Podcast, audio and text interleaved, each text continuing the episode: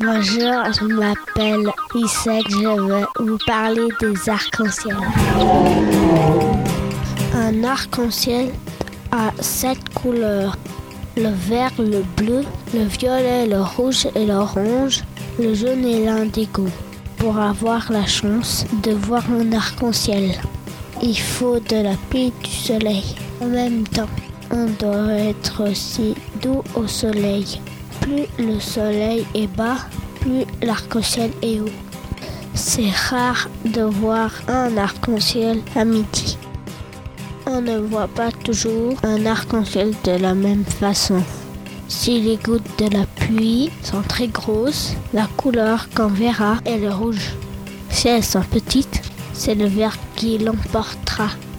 On peut voir un arc-en-ciel dans d'autres endroits le ciel. Par exemple, au-dessus d'une chute d'eau, les petites gouttes en tombant font un rideau.